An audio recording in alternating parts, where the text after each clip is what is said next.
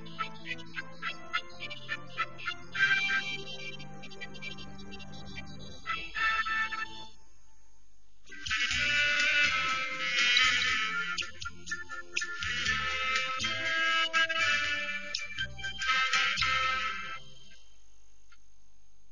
众朋友你好，欢迎收看千秋史话栏目。中国戏剧中有个人物一直被涂成白脸，象征着奸诈，他就是我们今天要讲的历史人物曹操。曹操字孟德，生于公元一百五十五年，沛国谯人，也就是今天的安徽省亳州市。曹操的祖父曹丕是个大宦官，他的父亲曹嵩是朝廷的养子。曹操呢，少年时候呢，喜欢飞鹰走犬，游猎放箭，任侠放荡。他二十岁的时候呢，被命为举为相连，曾经任过顿丘县令，这个宜阳，呃，这个齐都尉，济南国相。后来任点军校尉，到京师洛阳任就。东汉末年，军阀混战，生产遭到了严重的。破坏，白鹿一千里无疾病。这时候，西北军阀通过他进京之后呢，废少帝，杀太后，把九岁的刘协立为天子，他就独揽朝政，滥杀无官，涂炭百姓，造成天下大乱。曹操不愿效命于董卓，而逃到了陈留，上家财和义兵，组织了几千人的队伍，打起了讨伐董卓的旗帜。但是他没有成功。公元一九二年，司徒王允和吕布杀掉了董卓，董卓部将李榷又杀了王允，进攻吕布，关中陷入战乱，各地农民也纷纷起义，史称黄巾起义。曹操在镇压黄巾农民起义中壮大了自己的力量，他大败青州黄巾军，收编其精锐三十万人，组成了青州兵，成为他日后征战中原的主力。这时候被董卓挟持到长安的汉献帝，经过颠沛流离，回到了洛阳。后来洛阳的宫殿就一发火就烧掉。汉献帝呢，连个住的地方，那时候呢，各路诸侯，比如说袁绍啊、袁术啊，他们的谋士也都建议他啊，说他们呢没有这个唯独曹操，那么他有这么个政略，他接受了那么荀彧等人的建议。哎，就是公元一九六年，汉献帝从洛阳迎到许县，在这里建都。汉献帝对迁都十分满意，封曹操为大将军、武平侯。从此，曹操便统揽朝政，开始了他挟天子以令诸侯的霸业。这是他政治生涯的重大转折点。从建安二年，即公元一九七年起，曹操开始四处用兵，歼灭群雄。当时他的北边、东边是袁绍，南边是袁术，西南有刘表，东南有吕布，西北有汉中诸将割据。不远的宛县还有张绣。建安三年，曹操灭吕布在徐州；建安四年，张绣投降曹操；建安五年二月，袁绍率大军南下进攻曹操。同年十月，两军决战于官渡，也就是今天的河南省中牟县境内。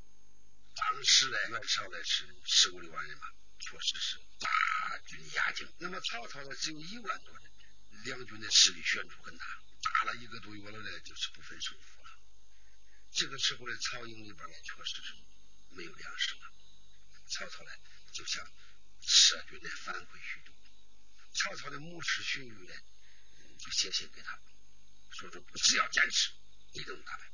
曹操呢就接受了建议，没有撤兵。那么就在这个时候呢，那么袁绍的谋士呢，那么徐攸对袁绍重用，就到曹营里边来试探曹操对他的态度。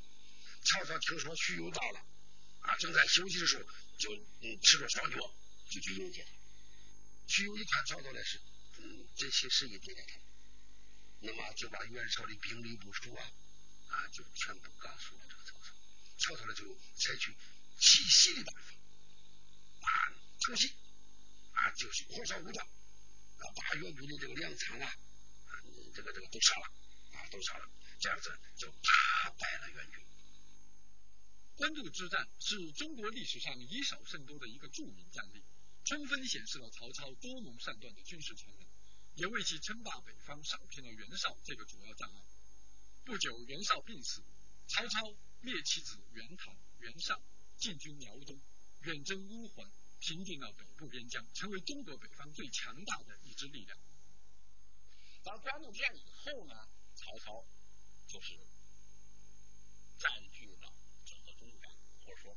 黄河流域，曹操可以说是取得了三个优势啊，地理优势、政治优势，所以挟天子以令诸侯。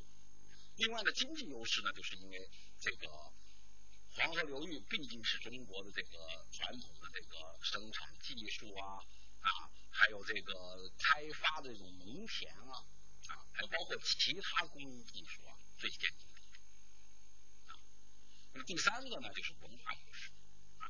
因为当时呢，所谓知识分子阶层啊，也是以黄河流域为主。曹操呢是吸收了，就是一个是以许都为中心的，当时叫许下财富集团；还有一个是以临漳而为中心的，叫叶下财富集团，是两个大的一个知识集团呢，大部分都为曹操所用。《三国演义》啊，来渲染曹操这时候呢，就是下江东以前啊，是谋臣如雨。讲如云呐，这期间还发生了一代诏和青梅煮酒论英雄的故事。刘备呢，呃，被呃吕布打败之后，就带着关羽、张飞啊，就投奔曹操，来到了徐州。就就这个时候呢，那么曹操呢，就杀掉了吕布，又易手了张辽，从此呢，军威呢就更振了，哎，更振了。那么徐天回来之后呢，那么汉献帝呢看出了曹操这个图霸业呀，这个认为自己的江山呢就做不稳了，就把诛杀曹操的啊这个旨意呢写在东城的用血书写在东城的衣服上，叫做一一代密诏。那么这时候呢，刘备呢也参加了这个一代密诏的这个这个事件，啊，这个这个案件。所以他呢怕这个暴露了，这个时候呢就做这个逃回之计，啊，在在在这个后院里边呢就种菜，等待着自己的来来追杀曹操。曹操没有杀他东西，而且呢他把刘备呢在请到家里边，盘出青梅，一盅煮酒，二人对坐，谈论天下英雄。那么曹操说：天下英雄啊，以使君与曹儿，只有。你跟我这么两个人，这时候天空都啪啪了一声雷。那么刘备呢认为说自己的参加一代迷了这个事件呢，曹操识破了，所以就闻雷使着，就下来把筷子交到地下。曹操被刘备的假象蒙骗过去，于是派刘备下徐州截击袁术。刘备却如虎归山，在贤相良将的辅佐下占据了荆州。公元二零八年，即建安十三年。曹操平定北方后，自任丞相。他写得胜之余威，率十余万兵马大举南下，进夺荆州，卷起了赤壁大战的硝烟。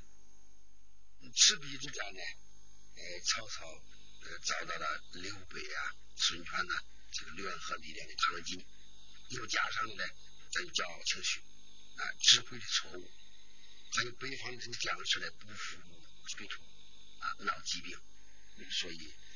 就打了败仗。赤壁之战的失利，使曹操统一中国的雄心受到了很大的挫折，而三国鼎足之势开始形成。建安十六年，曹操移兵向西，用迂回战术和离间之计，打败了韩遂、马超，安定了关中，统一了中国北方。此后，他又多次南征孙权，西讨刘备，继续进行了一系列的军事活动，但再无大的建树。建安十八年，曹操被封为魏公。建安二十一年，即公元二一六年，六十二岁的曹操被晋封为魏王。这时，他已经为他的儿子曹丕代汉称帝铺平了道路。公元二二零年，曹操病死于洛阳，终年六十五岁。曹丕称帝后，追封曹操为武帝。对曹操的评价在历史上呢，是从来有很大争议。我们看到啊，对曹操的批评，就是集中出现在裴松之的注里。这个注里边呢，就是包括曹操少年不解啊，小时候的一些啊，是好欺诈呀，使诡计呀，哈哈，还有那个《三国演义》有名的故事，就说他这个杀吕伯奢一家。史书记载的是宁我负人，误人负我。《三国演义》把它通俗化了以后呢，就说就是您叫我负天下人，不叫天下人我。认为呢，就是从曹操这个宁我负人，误人负我，就提出这么一个损人利己的。五四以后啊，对曹操的评价呢，曾经有一些啊。新的这个评价，包括鲁迅呢认为曹操提倡那个通脱，就是这个变化啊，呃，所以认为呢就是曹操至少是个大英雄。曹操呢在历史上呢就是以就是几次假求贤令啊，就是不拘一格用人来著称啊，其中你包括陈黎啊，曾经为袁绍啊起过这个呃起草过征讨曹操的檄文。曹操呢还用了他啊，曹操呢是喜欢文学，曾经呢就是把蔡文姬迎回中原。他这里边有个核心的原则，就是能不能为他自己所用啊。呃，大家都知道曹操杀过这个名士像孔融啊，呃，还有就是祢衡啊，就是不肯。为他所用的有名的文学家，也杀过不能够完全为他所用，或者说不能够专门为他所用的名医华佗。他也杀过呢，就是对他的心思了解太透的，可以说名利杨修。纵观曹操的一生，他从陈留起兵到去世的三十余年，以数千人马起家。而忠诚统一北方的曹魏帝业，可谓非常之伟。他以权谋、奸诈、强暴闻名，也以多有成就的军事家、政治家、文学家而著称。从文学史上来说啊，就是曹操和他的两个儿子曹丕、曹植啊，是有相当地位。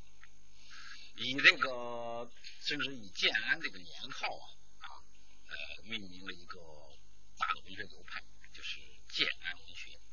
基本成员呢，除了他们那个三父子以外啊，还有这个当时曹操的这个在许下和腋下的这个才人集团啊，当时不能说建安七子啊，对不对？还说其他的一些人。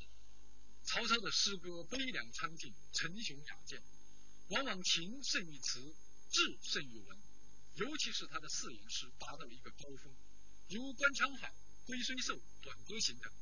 在继承《诗经》以来诗言志的传统以外，又增加了诗言情的内容。可以说，写景喻情，借景抒情，是曹氏父子共同开创的诗风。魏晋后来一直影响到唐诗，啊，像李白就非常推崇这个建安风啊，他曾经说这个“蓬莱文章建安骨”啊，啊，非常推崇啊，这就形成了中国文学。诗歌的又一个很重要的传统，这个传统呢，可以说一直影响到我们今天。